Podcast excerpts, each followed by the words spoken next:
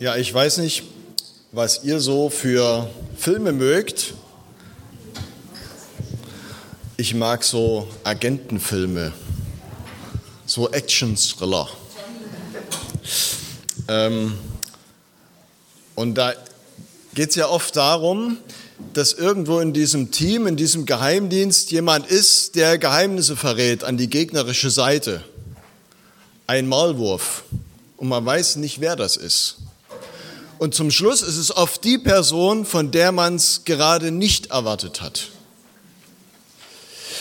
Das Thema Liebe und Verrat, Vertrauen und Verrat spielt auch in vielen romantischen Filmen eine Rolle.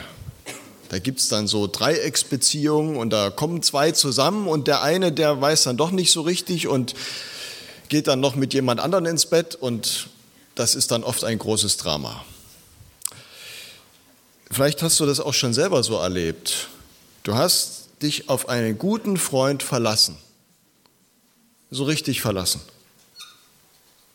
Und ihr wolltet gemeinsam etwas Schwieriges bewegen, etwas stemmen. Und dann lässt er dich hängen. Vielleicht fällt er dir sogar in den Rücken. Ja. Auf einmal sitzt er auf der anderen Seite und agiert gegen dich. Das war so nicht abgesprochen, das hättest du nie gedacht. Das geht wie ein Stich durchs Herz. Angenommen, du wüsstest schon im Voraus, dass dieser enge Freund oder diese Freundin dich hintergehen wird, dir in den Rücken fallen wird. Wie würdest du damit umgehen? Und jetzt bitte ich mal um die zweite Folie. Genau. Jetzt dürft ihr euch mal euer Smartphone rausnehmen, wenn ihr es dabei habt. Conny schüttelt ganz entsetzt den Kopf. Smartphone im Gottesdienst. Doch, heute ist das erlaubt. Wer keins hat, darf sich einfach mal so Gedanken über diese Fragen machen. Du weißt schon im Voraus, dass ein Freund dich hintergehen wird. Was wirst du tun? Sofort den Kontakt abbrechen, ihn zur Rede stellen, ihm Gutes tun, ihn selbst hintergehen oder ihn bitten, es schnell zu tun. Also äh, ihr könnt den QR-Code scannen oder auf die Seite gehen, slido.com und dann diesen äh, Zahlencode eingeben. Mehrfachabstimmung ist erwünscht oder ist möglich. Also wenn ihr euch nicht so entscheiden könnt, was würde ich machen, ich würde vielleicht beides machen, ihn zur Rede stellen und äh, ihn bitten, es schnell zu tun. Ja. Warten wir mal einen Moment, was sich da so ergibt an Antworten. Da ist immer noch was in Bewegung.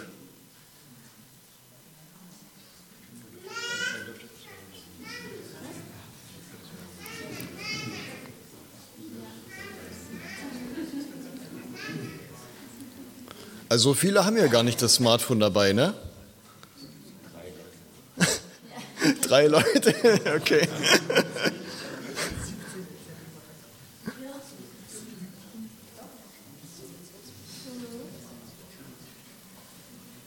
Okay, also, das ist schon ganz klar. Die meisten würden, äh, wären ganz mutig und würden ihn zur Rede stellen. Tatsächlich. Sofort den Kontakt abbrechen. Oh, jetzt hat es nochmal gewechselt. Ihn bitten, es schnell zu tun. Das finde ich ja spannend, dass das gleich an zweiter Stelle kommt. Na, dann mach's doch. So, was du dir vorgenommen hast. Den Kontakt abbrechen, ihm Gutes tun, ihn selbst hintergehen, okay, das hat nicht so viele Punkte bekommen. Äh, ihr seid also eigentlich selbst keine Fieslinge. Okay. Gut. Ganz herzlichen Dank. Dann können wir einfach wieder zurückklicken zur ersten Folie. Ich möchte uns den Predigtext lesen, der für diesen heutigen Sonntag vorgeschlagen ist, ähm, aus Johannes 13. Als Jesus das gesagt hatte, wurde er sehr traurig und sagte ihnen ganz offen, Amen, ich versichere euch, einer von euch wird mich verraten. Seine Jünger sahen sich ratlos an und fragten sich, wen er meinte. Der Jünger, den Jesus besonders lieb hatte, saß neben ihm. Simon Petrus gab ihm durch ein Zeichen zu verstehen, frag du ihn, von wem er spricht. Da rückte er näher an Jesus heran und fragte, Herr, wer ist es? Jesus sagte zu ihm, ich werde ein Stück Brot in die Schüssel tauchen und wem ich es gebe, der ist es. Er nahm ein Stück Brot, tauchte es ein und gab es Judas, dem Sohn von Simon Iskariot. Sobald Judas das Brot genommen hatte, nahm der Satan ihn in Besitz. Jesus sagte zu ihm, beeile dich und tu, was du tun musst. Keiner von den übrigen am Tisch begriff, was Jesus ihm da gesagt hatte.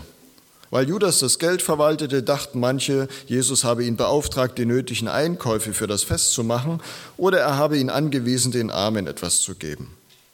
Nachdem Judas das Stück Brot gegessen hatte, ging er sofort hinaus. Es war Nacht. Als Judas gegangen war, sagte Jesus, Jetzt gelangt der Menschensohn zu seiner Herrlichkeit und durch ihn wird die Herrlichkeit Gottes offenbar. Eine krasse Geschichte. Eben noch hatte Jesus auf dem Fußboden gekniet und seinen Jüngern die Füße gewaschen. Und jetzt spricht er von Verrat. Einer von den zwölf gewählten Aposteln wird den Messias an die Obrigkeit ausliefern.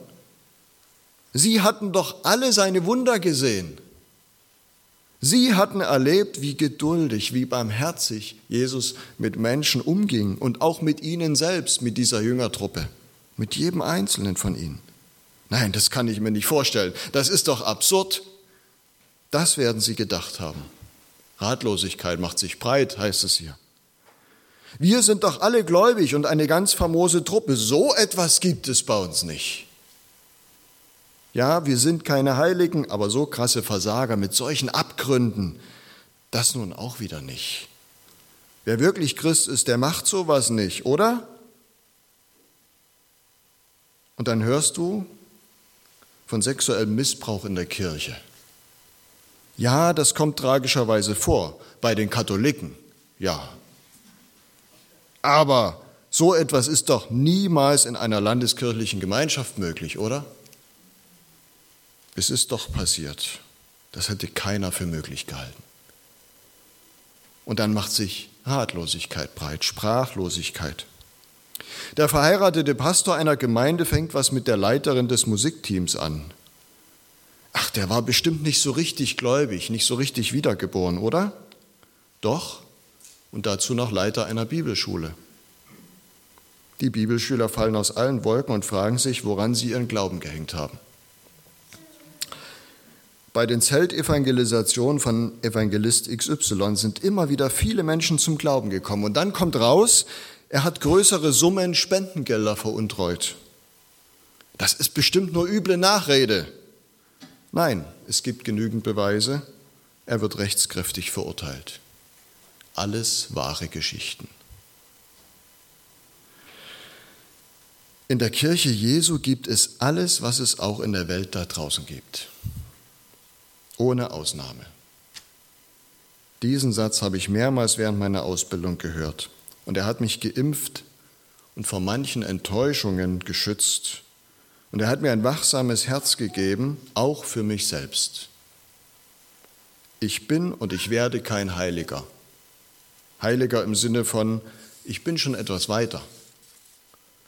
Ich habe zumindest meine tiefen Abgründe alle zugeschüttet. Und wenn ich mal falle, so falle ich doch nicht mehr so tief. Wer das glaubt, der glaubt eine gefährliche Lüge. Und er ist gefährdeter und verlorener, als er ahnt. Es ist alles da, auch unter uns. Und wenn es nicht sichtbar ausbricht, so ist es doch in unseren Herzen angelegt. Die Kirche ist kein Museum für Heilige, sondern ein Krankenhaus für Sünder, hat der Kirchenvater Augustin gesagt. Die Kirche ist kein Museum für Heilige, sondern ein Krankenhaus für Sünder. Du bist hier in einem Krankenhaus. Wusstest du das? Und wenn es ein bisschen nach Verwesung und Desinfektion riecht, dann störe dich nicht dran. Genau so wollte es Jesus haben. Er wollte den Judas mitten im Kreis der zwölf Jünger haben. Und Jesus wusste, auf wen er sich da einlässt. Und er wollte den Verleugner Petrus dabei haben und den Zweifler Thomas und die unbarmherzigen Donnersöhne Jakobus und Johannes und er wollte dich dabei haben, obwohl er schon wusste, du würdest versagen. Du würdest in deinen dunklen Stunden Trost im Alkohol suchen. Du würdest schon morgen früh nicht mehr nach seinem Willen fragen. Du würdest ein Leben lang nur einen ziemlich schwachen Glauben ausbilden. Du würdest andere Dinge ihm vorziehen. Die Kirche Jesu ist eigentlich nicht vorzeigbar, nicht instabil, wie man so schön sagt. Was uns auf Instagram an Gemeinde begegnet und im Gemeindeblatt und im Jahresrückblick mit seinen schönen Bildern, diese Bilder sind alle nur die halbe Wahrheit. Die andere Wahrheit gehört genauso dazu. Wunden, Sünden, Dreck, Gewalt, Untreue. Jesus sammelt sich die Kranken, die den Arzt brauchen. Es sind chronisch Kranke und sie brauchen ihn, den Arzt, immer und immer wieder. Und darum ist Kirche nicht nur schön und hell und wohlklingend, hier ist Platz für gescheiterte Menschen, für Sünder und Sünderinnen. Wir reden uns das Dunkle heute nicht schön. Wir bagatellisieren nicht, sondern wir decken auf und wir nehmen ernst. Wir nehmen aber auch ernst, dass sich Jesus genau diese Gurkentruppe zusammengesucht hat. Es gibt keine andere Kirche Jesu. Wer eine Kirche voller Heiliger will, wird sie bei Jesus nicht finden. Und meist war das der Beginn einer Sekte, wo Leute unbedingt eine reine Gemeinschaft aufbauen wollten. Und das ging nach hinten los. Das geht immer wieder nach hinten los. Jesus kennt also seine Pappenheimer ganz genau, auch den Judas. Und er weiß schon, was der vorhat. Judas wird ihn einige Stunden später an die Tempelwache verraten. Jerusalem war zum Passafest voll mit Pilgern aus aller Welt. Zu den etwa 50.000 Einwohnern der Stadt kamen noch einmal mindestens 50.000 Gäste und Besucher dazu. Die römische Garnison war in Hochspannung. Wenn jetzt ein Tumult ausbrechen würde, gäbe es tausende Tote. Das wollte auch die jüdische Obrigkeit keinesfalls riskieren. Die Festnahme und Hinrichtung Jesu war aber längst beschlossene Sache. Sie musste nun klug und unauffällig eingefädelt werden. Dazu brauchte man einen Insider-Tipp. Judas, einer der zwölf engsten Freunde Jesu, bot sich an. Er verriet der Tempelwache, wo sich Jesus aufhielt. Und er führte ihn selbst dorthin in den Garten Gethsemane und identifizierte seinen Rabbi mit einem Kuss. Jesus wusste, all das kommt in den nächsten Stunden auf mich zu. Und das ließ ihn nicht kalt. Er war tief erschüttert und bewegt. Aber wie begegnet er dennoch seinem Freund und Menti Judas?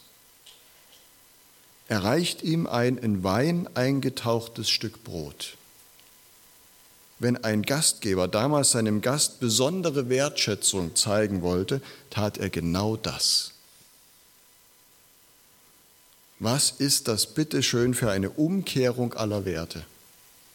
Jesus, du könntest doch ganz anders handeln. Sprich doch Klartext. Halte dem Verräterschwein mal eine Standpauke.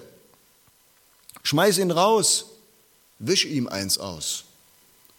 Aber du wäscht ihm erst die Füße? Wie ein Diener, der vor seinem Herrn kniet? Und dann teilst du dein Brot mit ihm wie ein Gastgeber seinem Gast das Brot austeilt? Was bitte treibt dich dazu? Der Judas, der ist doch dein Unglück. Ja, genau so sieht es aus. Der Mensch ist das Unglück Gottes. Gott tut in seiner Güte alles für seine Menschen und zum Dank töten sie seinen geliebten Sohn. Als Jesus am Kreuz hängt und stirbt, sticht ihm ein römischer Soldat mit der Lanze ins Herz. Und dieser Lanzenstich macht sichtbar, wie es Gott selber ins Herz trifft, dass die Menschen ihn so sehr missverstehen. Gottes Leidenschaft für seine Welt endet im Leiden.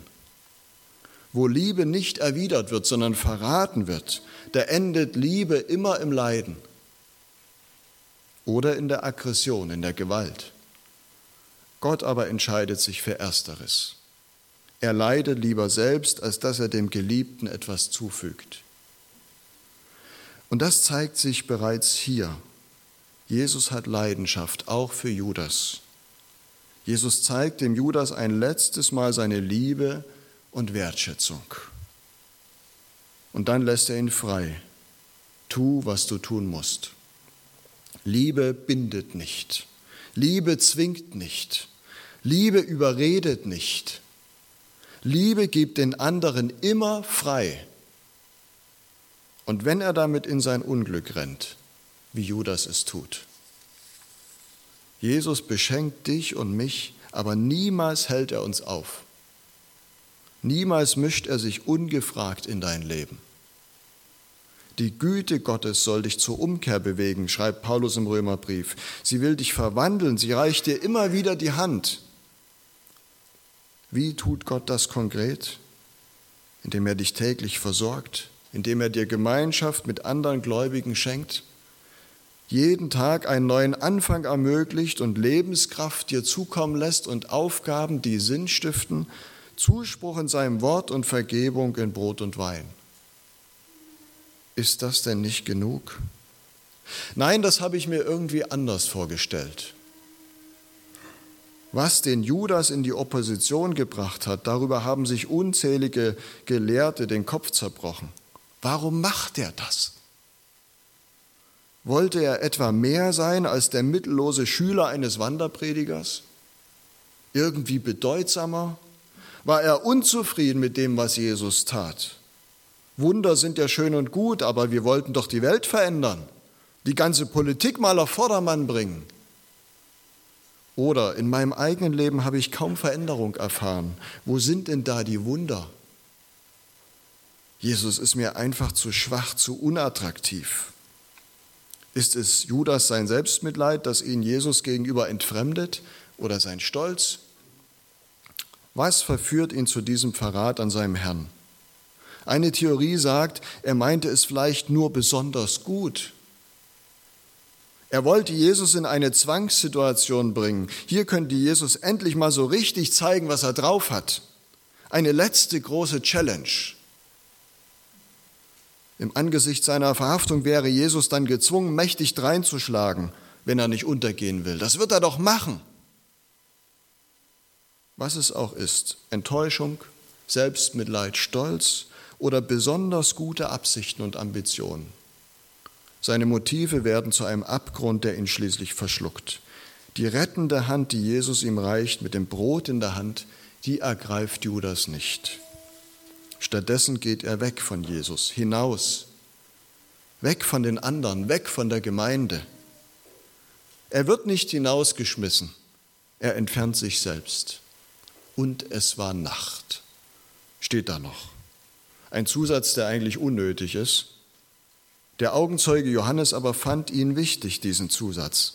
Denn die Nacht in den Straßen Jerusalems, die spiegelt nur die Nacht im Herzen des Judas wider. Weg von Jesus bedeutet immer hinaus in die Nacht. In ihm, in Jesus war das Leben und dieses Leben war das Licht für die Menschen. Das Licht strahlt in der Dunkelheit, aber die Dunkelheit hat sich ihm verschlossen. So beginnt Johannes sein Evangelium in den ersten Versen im ersten Kapitel. Und hier wird das am Leben von Judas konkret. Jesus ist das Licht der Welt und auch das Licht meines Lebens. Und je weiter ich mich von diesem Licht entferne, umso mehr gerate ich in die Dunkelheit. Das kann erst mal ganz angenehm sein. Im Dunkeln ist gut munkeln, nachts sind alle Katzen grau, da sind so eklige Flecken nicht sichtbar. Da schaut keiner so genau hin, das ist bequem, aber auf Dauer ist es tödlich. Judas blieb in seiner Nacht. Er blieb auch nach dem Verrat in seinem Selbstmitleid und das war sein Ende. Die Geschichte Jesu aber ging weiter. Und ich habe heute bewusst noch Vers 31 mit hinzugenommen, der gehört eigentlich gar nicht zu diesem äh, Abschnitt, zu diesem vorgegebenen Perikopenabschnitt. Als Judas gegangen war, sagte Jesus, jetzt gelangt der Menschensohn zu seiner Herrlichkeit. Und durch ihn wird die Herrlichkeit, die Schönheit Gottes sichtbar. Haben wir nicht gehört, Jesus endet am Kreuz? Wieso spricht Jesus von Herrlichkeit, von Lichtglanz und Schönheit? Nein, ich denke da nicht gleich an Ostern, sondern schon ans Kreuz. Die Schönheit Gottes und damit auch die Schönheit seines einzig geborenen Sohnes Jesus wird sichtbar im Leiden, in den Schlägen, in den blutigen Nägeln, im Gebet für seine Verfolger. Es ist die Schönheit abgrundtiefer Liebe. Und wir sahen seine Herrlichkeit, eine Herrlichkeit als des eingeborenen Sohnes vom Vater voller Gnade und Wahrheit. Widerspiegelt sich in dieser Geschichte Johannes Kapitel 1. Diese Gnade und Wahrhaftigkeit sehen wir am deutlichsten am Kreuz aufleuchten. Da sehen wir, wie weit Liebe geht, wie weit die Liebe Gottes geht. Wie wurde das Kreuz möglich? Auch durch den schlimmen Verrat des Judas, eines seiner engsten Weggefährten. Dietrich Bonhoeffer sagt einmal in seinem Bekenntnis, ich glaube, dass auch unsere Fehler und Irrtümer nicht vergeblich sind und dass es Gott nicht schwerer ist, mit ihnen fertig zu werden, als mit unseren vermeintlichen Guttaten. Und mit diesem Trost will ich schließen. Wir verraten Gott ständig. Ich verrate ihn und seine Güte, wenn ich meiner Frau zu wenig Liebe zeige. Ich verrate ihn, wenn ich es versäume, meinen Kindern ein guter Vater zu sein. Ich verrate ihn, wenn ich sein Wort achtlos in der Ecke liegen lasse. Ich verrate ihn, wenn ich ihm nicht glaube, dass ich mir doch keine Sorgen machen brauche. Ich verrate ihn, wenn ich Vergebung nicht annehme und wenn ich Versöhnung nicht gewähre. Jeder verrät seinen Schöpfer und Herrn anders. Judas tat es mit einem Kuss du tust es halt anders. Aber eins gilt über allem. Jesus weiß um meinen Verrat und nutzt ihn dazu, dass seine Liebe herrlich und sichtbar wird. Seine Leidenschaft für mich und für seine Welt wird dann gerade sichtbar, wenn ich versage. Wo die Sünde mächtig geworden ist, ist die Gnade noch viel mächtiger, schreibt Paulus. Liebe und Verrat hieß das Thema. Die Liebe ist immer stärker als der Verrat. Das ist das Herrliche, das Außerordentliche an Gott. Das wird in Jesus sichtbar. Lassen wir uns durch vielfältigen Verrat und Untreue in dieser Welt nicht zu sehr erschüttern. Egal, ob es Untreue ist, die wir an anderen beobachten, die wir selbst erleiden oder selbst verzapfen. Jesus weiß darum. Und er hat sie am eigenen Leib erfahren. Und er war erschüttert, aber nicht überrascht. Er hat den Verrat sogar mit einkalkuliert. Das entschuldigt nichts, aber es hilft uns, dass wir nicht den Boden unter unseren Füßen verlieren oder in der Nacht verschwinden. Und wenn es gerade Nacht um dich ist, bist du jetzt eingeladen. Komm wieder ins Licht zu Jesus. Amen.